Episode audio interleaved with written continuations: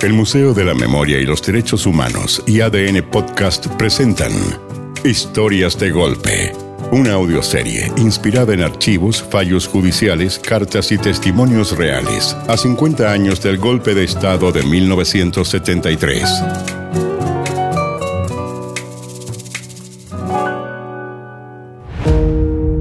El capítulo de hoy. Alegría, alegría.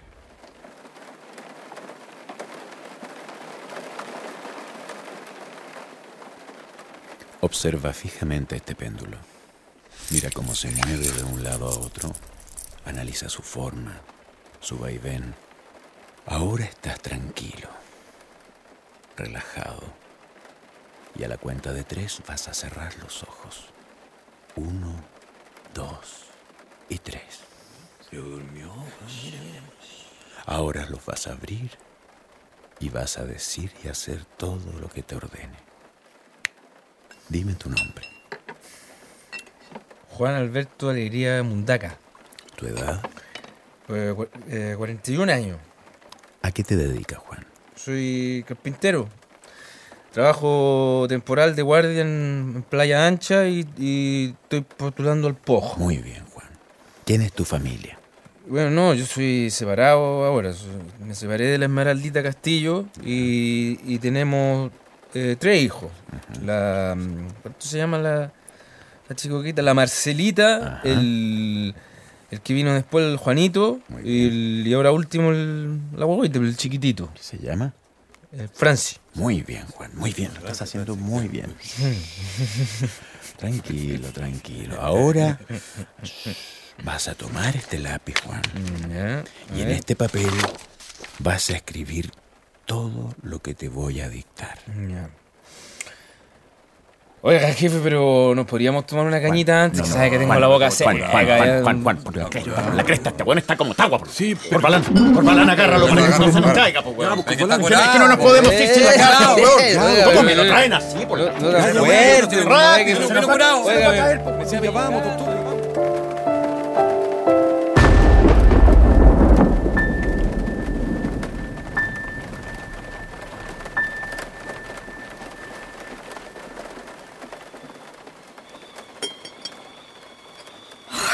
¿Dónde está Juan por la mía, chica? Pero este se le olvidó que tiene casa. Mm, tranquila, suegra, si mi cuñado debe estar tomando con el masacrón y ¿Cómo el gato. ocurre? Dos días perdidos. Dos días, aunque esté curado como tagua, jamás ha desaparecido dos días. Ay, sí le pasó algo malo. ¿Qué le va a pasar? Acompáñame a buscarlo, Pero Lucía. con esta lluvia, señora Rosa, ¿cómo se le ocurre si el barro se debe estar escurriendo cerro abajo en la casa del Juan? No nos podemos ir a meter allá. Por favor, Luciano. Tengo el corazón apretado. Ya vamos.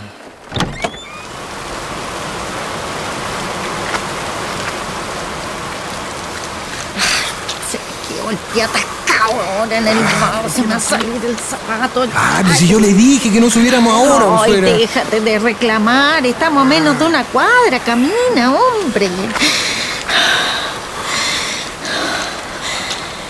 La luz de la casa está prendida. Ah, si debe estar ahí, ¿ves? Asómate por la ventana. Yo no alcanzo. Voy. ¿Está? ¿Lo ves? Ahí está el hombre, arriba de la cama. Está muerto. Muerto curado debe estar. Tenemos que entrar. Quiebra la ventana. Pero ¿cómo le voy a quebrar la ventana para entrar el agua? Se le va a inundar Quiebra la la casa. ventana, te están diciendo. Juan. Juan. ¡Cuñado! ¡Cuñado! A- Aquí hay una piedra. Ya, ya, cuidado, suegra.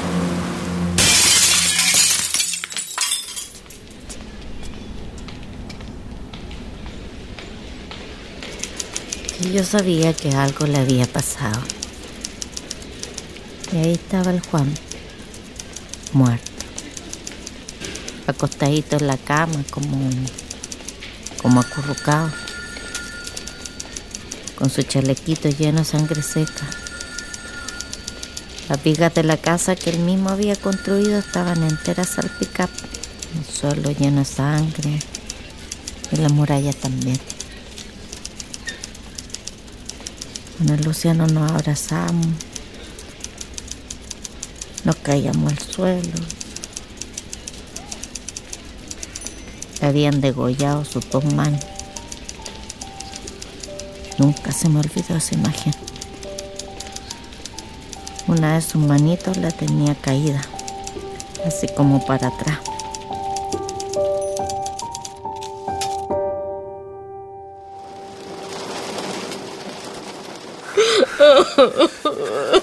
¿Qué te hicieron, mi Juanito? ¿Qué te hicieron? Ah, tranquila, tranquila. Mire, mire, señora Rosa dejó una carta. Es su letra. ¿Qué dice? Dice que el Juan se suicidó. No, no, mi niño nunca habría hecho eso. Mire, acá dice que es porque tenía culpa de haber matado al, al, al Tucapel Jiménez. Eso dice. No, no. ¿En qué te metiste, Juanito? Por la cresta. Jamás habría hecho una cosa así. Ya, tranquila, señora Rosa, tranquila. Ay, hijo mío. Ya, tranquilita. Juanito.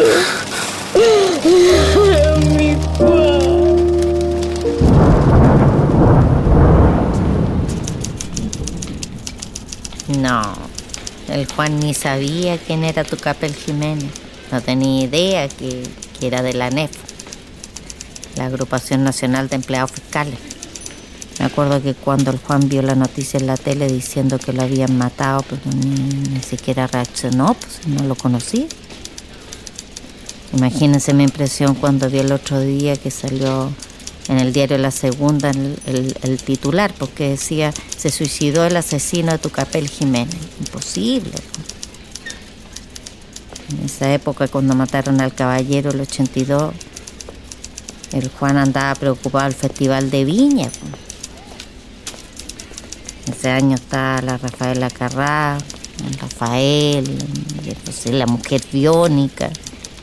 A mí era la única en mi familia que me interesaba la política. Y siempre supe que a mi hijo lo habían matado. Y fueron cinco. Armando Cabrera, que le decían el viejo Charlie. Álvaro Pincetti, que le decían el, el doctor Tormento. Ese fue el que lo trató de, de hipnotizar. Hugo Alarcón, el Pera y Carlos Herrera, que fue el que confesó.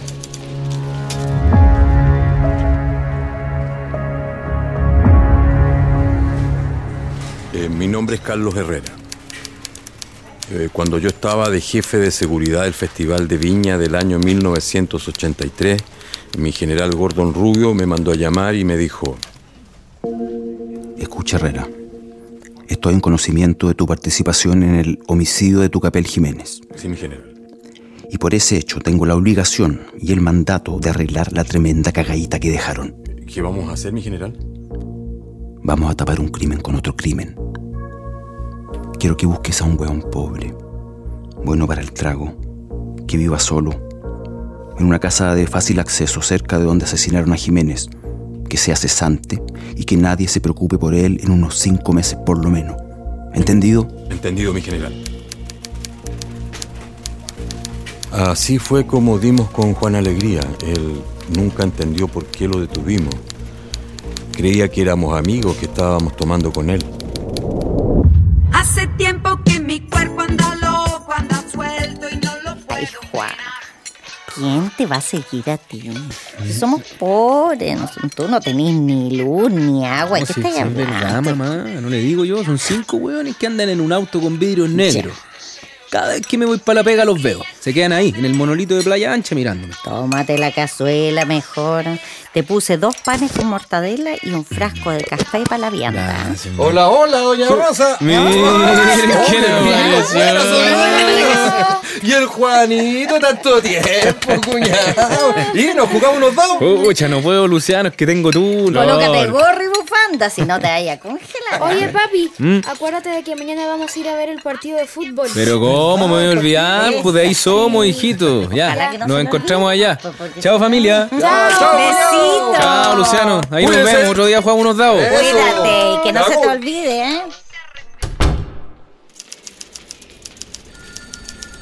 Claro, y el otro día Al otro día fui con el Francis y el Luciano a, juntarnos con el Juan para ver el partido, pero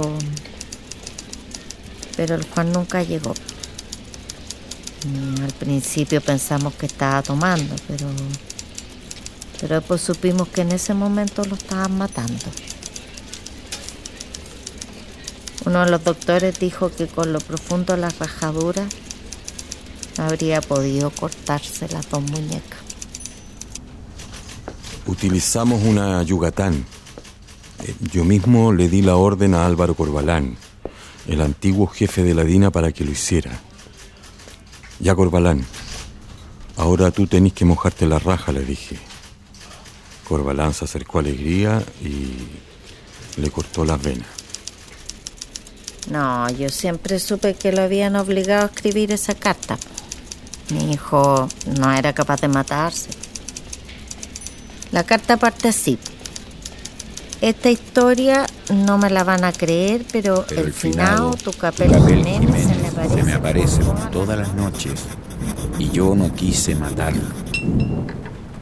Oiga, jefe, me daría otra cañita. Dale, Juan, termina la carta y te la doy. ¿eh? Escribe. Juan, escribe. Mm. Yo no sabía quién era. No sabía.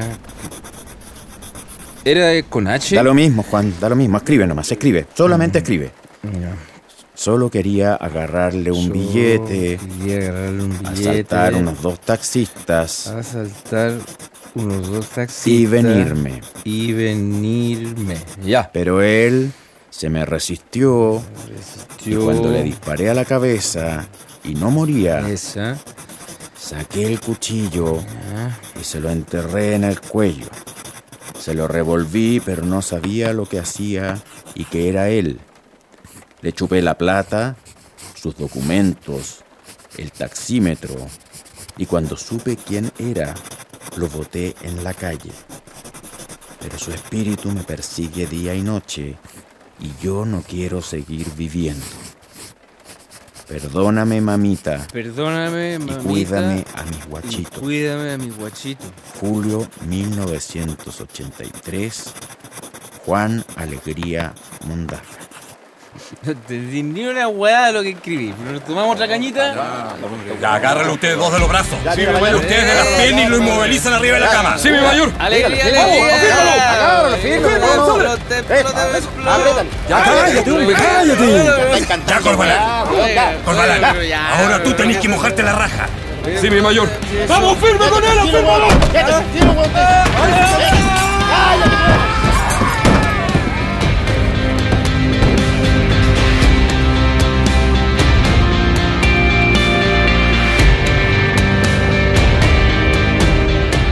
Este relato está basado en testimonios reales extraídos de la sentencia judicial del caso de Juan Alegría Mundaca.